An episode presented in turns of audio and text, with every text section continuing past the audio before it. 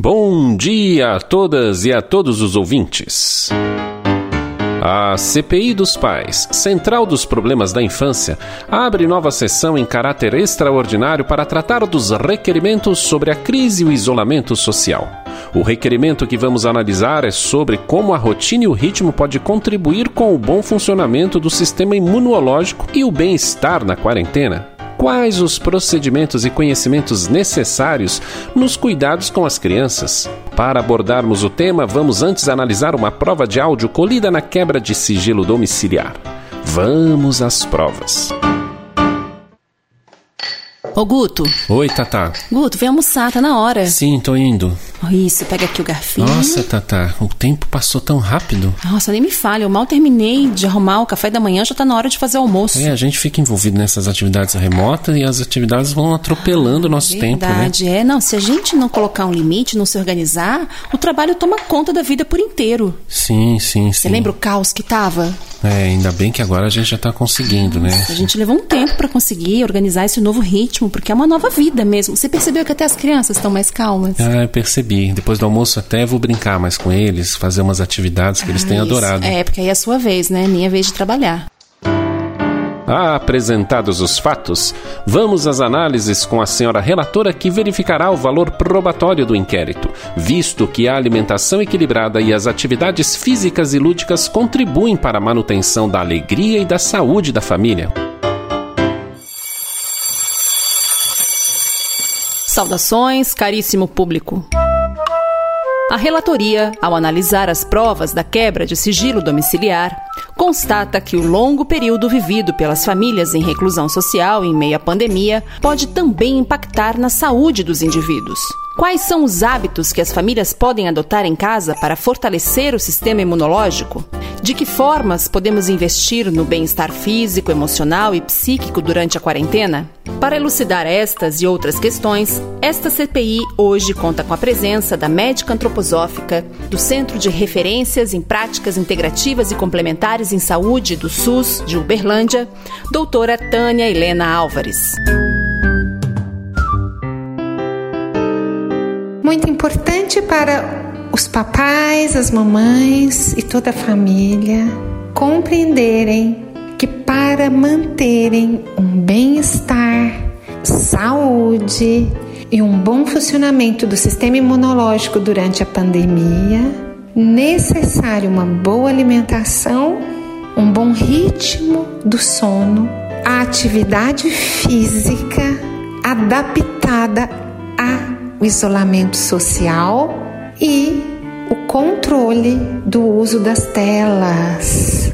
Quando estimulamos muito as atividades que vêm do pensamento, utilizamos muito os eletroeletrônicos e devemos cuidar até no quarto. O ideal é não ter TV no quarto e desligar tudo que tem da tomada no quarto para evitar aquele eletromagnetismo o estresse, você estar num estado de estresse, de vigília, acordado, tenso, preocupado, desgasta a vitalidade e o estresse atua diminuindo a competência do sistema imunológico.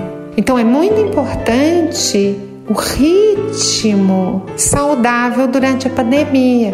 Buscar esse novo ritmo do acordar, das refeições, do dormir e buscar sempre estar buscando contato com a natureza, porque o corpo responde muito bem aos ritmos da natureza. Ter plantas em casa pode ser em vasinhos. Isto é uma atividade muito saudável para a família fazer e as crianças também. Cuidar das plantas, plantar, aguar as plantas. Para as crianças é muito importante os rituais desses ritmos. A criança tem uma poesia, ela é poética, ela é artística, porque ela está totalmente ainda nesse mundo espiritual.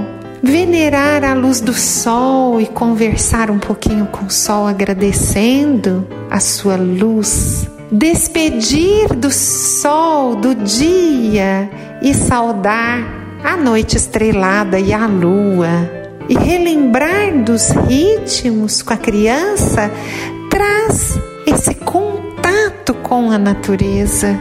E isso vivifica, traz muita vitalidade, muita alegria.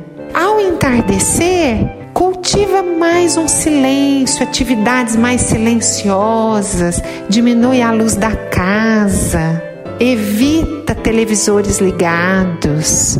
O ritmo das brincadeiras com as crianças, Mamãe está fazendo serviços de casa, a criança, dependendo da faixa etária, ela pode estar interagindo com essa mamãe, brincando e auxiliando a mamãe a fazer as tarefas de casa. Dependendo de sua idade, ela vai estar ali perto e a mamãe vinculada a ela, cantando com ela, brincando com ela, nomeando objetos para ela compartilhando este momento juntas. Mamãe trabalha e a criança brinca. O papai, da mesma forma.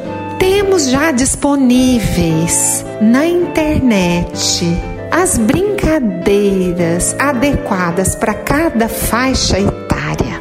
É só procurar que nós temos todas essas informações já disponíveis. Ao anoitecer também a criança menor que dois anos contar uma história, fazer uma massagem, passar um olhinho essencial. O sentido do tato é muito importante cultivar, principalmente nas crianças pequenas, né? A voz suave, o cantar. As crianças vão fazendo dois anos, já tem histórias pequenas, com gestos, com mímicas.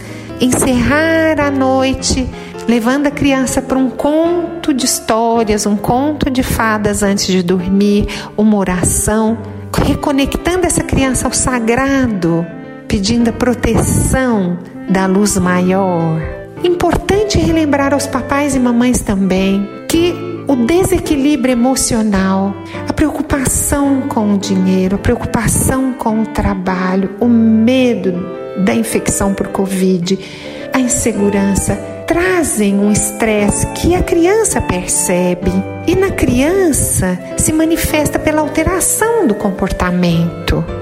Então a criança pode ficar mais carente, com uma dependência excessiva, desatenta, preocupada com distúrbio do sono, falta de apetite ou comendo demais, ter pesadelos e às vezes, e na maioria das vezes, ela está assim porque o papai e a mamãe estão com uma tensão e não perceberam. Ou o ritmo não está bom. Estão, a criança está muito exposta às telas a criança até dois anos de idade não pode ser exposta à tela. E a criança de dois a cinco anos, apenas uma hora por dia. Se isso não acontece, a criança fica agitada, irrequieta, agressiva, começa a perder memória, começa a ficar desatenta e ter distúrbio do sono. Os papais e as mamães também. Se expostos muito às telas, também vão ter problemas de agitação, agressividade, insônia. Então é muito importante fazer uma agenda essa família com os ritmos e as atividades do brincar para as crianças e lembrar que é importante o movimento. Criança nos primeiros sete anos de vida é movimento puro, ela não para quieta. Então, com cuidado, respeitando as normas do distanciamento, do uso de máscaras, pode sim sair um pouco com as crianças. Leve por uma praça, ande um pouco num lugar arborizado. Em casa, crianças adoram mímicas, cantar, dançar, construir, desenhar, pintar, recortar, agrupar muito importante. A criança ela tem uma necessidade muito grande de movimento e de construir. Para os papais e as mamães que estejam muito tensos, nervosos, impacientes, procurarem ajuda para o seu reequilíbrio emocional